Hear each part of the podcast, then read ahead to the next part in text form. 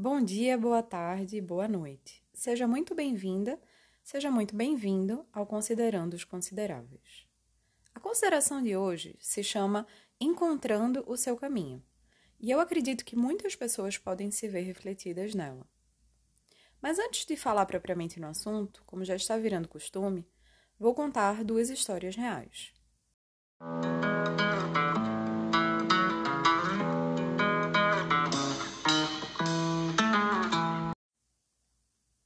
Grande amiga se formou em direito e resolveu estudar para concurso público. Desde a época da faculdade, ela já dizia que não se via trabalhando em um escritório de advocacia porque achava que o ambiente era tóxico, marcado por muita competitividade e que ela não ia conseguir lidar com a pressão por resultados. Para ela, estudar para concurso garantiria uma carreira estável e um futuro sem muitos imprevistos que para ela era uma enorme vantagem, porque ela é uma pessoa que gosta de ter controle. Assim, ela se inscreveu em cursinhos, alugou uma sala de estudos e começou a estudar com muito afinco, buscando a aprovação. O tempo foi passando e os resultados que ela queria não foram chegando. Ela montou um horário ainda mais restrito, com ainda menos concessões, passou a estudar ainda mais horas por dia sem fazer exceção, inclusive nos finais de semana. Apesar de ter uma família extremamente compreensiva, ela começou a colocar uma pressão enorme em si mesma, porque ela queria ter determinados resultados num determinado período de tempo. A pressão que ela colocou nela mesma foi tanta que ela teve episódios de crise de ansiedade e pânico. Ela começou a duvidar dela mesma, achava que ela não era capaz. E, ao mesmo tempo, não via uma alternativa, porque tinha uma resistência enorme em abrir mão daquele caminho que ela tinha traçado como certo. Depois de muito tempo tentando, sem, que, sem alcançar os resultados que ela queria, ela acabou recebendo uma proposta para ir trabalhar numa firma de advocacia. Naquele ponto, ela já não tinha mais nada a perder, e apesar de ter os mesmos medos e os mesmos receios que ela tinha desde a faculdade, ela resolveu aceitar o convite. E ali no escritório, onde ela achou que haveria um ambiente marcado por competitividade, ela foi recebida por chefes super compreensivos e por uma equipe empática que a ajudou a compreender esse novo ambiente de trabalho e as novas expectativas. Onde ela achava que haveria uma pressão absurda, ela percebeu que havia uma pressão muito menor do que aquela que ela mesma se colocava quando ela estudava para concurso. Assim, a porta que ela tinha trancado antes mesmo de sequer tentar abrir foi a que a salvou da frustração profissional.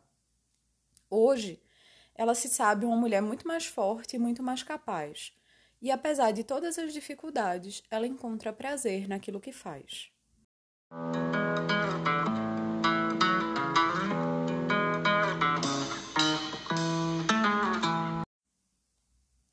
Outra grande amiga se formou em fotografia e tentou por algum tempo atuar na área. Fez uma entrevista em um grande jornal, mas percebeu que eles queriam um repórter de campo com certo gosto para cenas fortes. Também fez o processo seletivo de uma empresa que vendia utilidades domésticas, mas percebeu que não se via fotografando objetos inanimados. Tentou trabalhar com festas e eventos, mas também não se identificou. Frustrada com os caminhos que a fotografia tinha aberto, resolveu fazer outro curso superior e assim se formou em psicologia. Após se formar, ela recebeu a proposta de trabalhar em uma empresa que atendia pacientes em home care.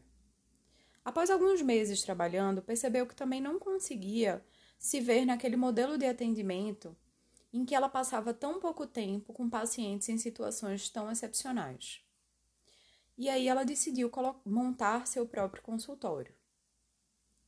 Fez alguns atendimentos presenciais, mas percebeu que o seu grande sonho, na verdade, era atender de maneira virtual. Atendimentos remotos para ela casavam com a sua personalidade, porque ela é uma pessoa que gosta de ter flexibilidade não apenas de horário, mas principalmente de local de trabalho. Mas ela tentou fazer o registro no conselho da classe para atender de maneira virtual, e percebeu que haviam muitos obstáculos ali. E acabou desistindo, deixou seu sonho de lado. Veio a pandemia, o local em que ela atendia presencialmente fechou e ela se viu em casa sem alternativas profissionais. Nesse momento, ela resolveu reunir a coragem para fazer a inscrição no conselho da classe.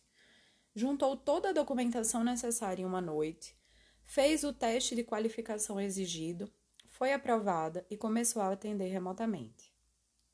O caminho que ela sempre quis traçar, mas nunca teve coragem de trilhar, acabou sendo aquele em que ela encontrou a satisfação profissional.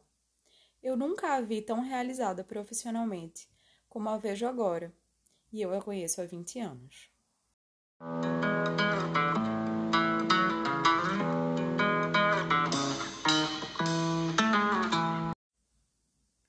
Muito frequentemente eu escuto as pessoas dizerem que estão frustradas com os caminhos que trilharam na vida. Acontece que não raras vezes são essas mesmas pessoas que insistem em escolhas que invariavelmente as levam à infelicidade. Já ouvi dizer que insanidade é fazer a mesma coisa repetidas vezes e esperar um resultado diferente. De fato, nós parecemos ter uma dificuldade enorme em desapegar de mais escolhas, em mudar de rumo, em tentar uma coisa nova. Eu sei que não é fácil tomar uma decisão. Em geral, é um processo bem doloroso, que envolve variáveis, dúvidas e inseguranças. Por isso, não é de se estranhar que após que nós tenhamos finalmente decidido, enfrentemos dificuldades em abrir mão das nossas escolhas. Além disso, eu também sei que nós fomos ensinados que a persistência e a determinação são as bases do sucesso. Em geral, isso é até verdade. Para conseguirmos algo que queremos, nós precisamos insistir, aprender a lidar com as frustrações e manter os olhos em nossos objetivos.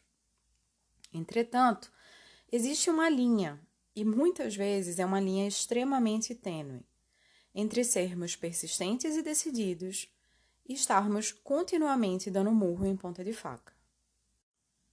Desistir não é vergonha. Mudar de opinião não é vergonha. Admitir um fracasso também não. São atos que exigem uma boa dose de coragem e autoaceitação.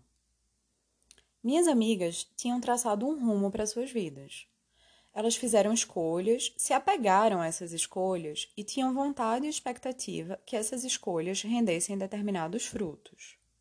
Entretanto, em algum lugar do caminho que elas tinham resolvido trilhar, elas perceberam que os fatores mudaram, que a realidade não era bem como elas tinham antevisto. Existiam outras variáveis. E aí, elas poderiam ter seguido a definição de insanidade ter tentado repetidas e infindáveis vezes o mesmo caminho, achando que de alguma forma aquilo ia acontecer de maneira diferente. Ou elas poderiam aprender com o que deu errado e buscar outros caminhos.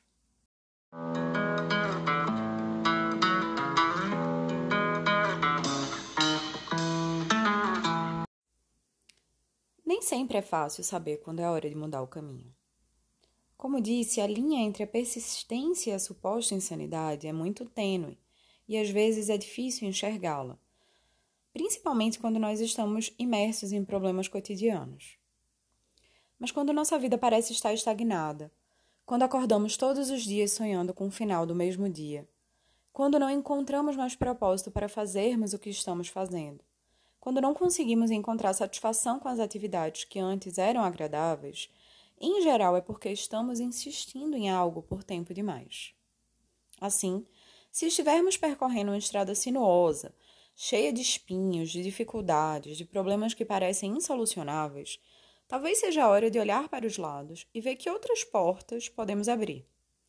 Muitas vezes as alternativas estão mais próximas do que pensávamos.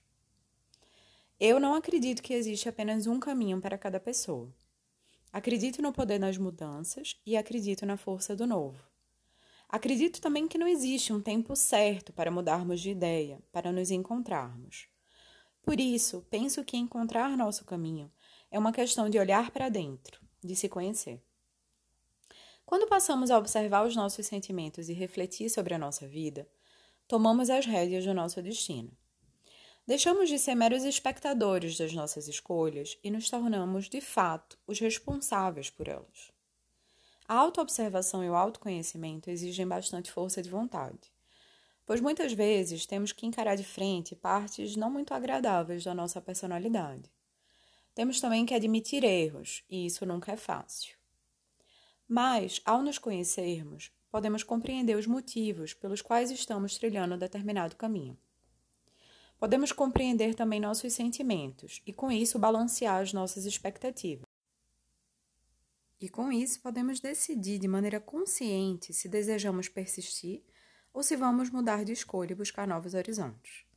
Ao olhar para dentro com gentileza e compreensão, passamos a ser capazes de perdoar os nossos erros, compreender as nossas escolhas e, assim, podemos abrir os olhos para todas as possibilidades que a vida nos traz.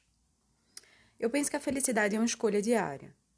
Nós temos que escolher ser felizes, apesar das dificuldades. Devemos buscar caminhos que nos façam felizes.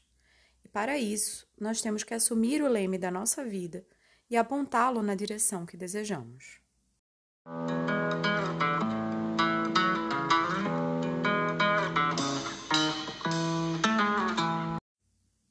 Gostaria de convidar você a uma reflexão. Você encontra propósito na sua atual escolha profissional?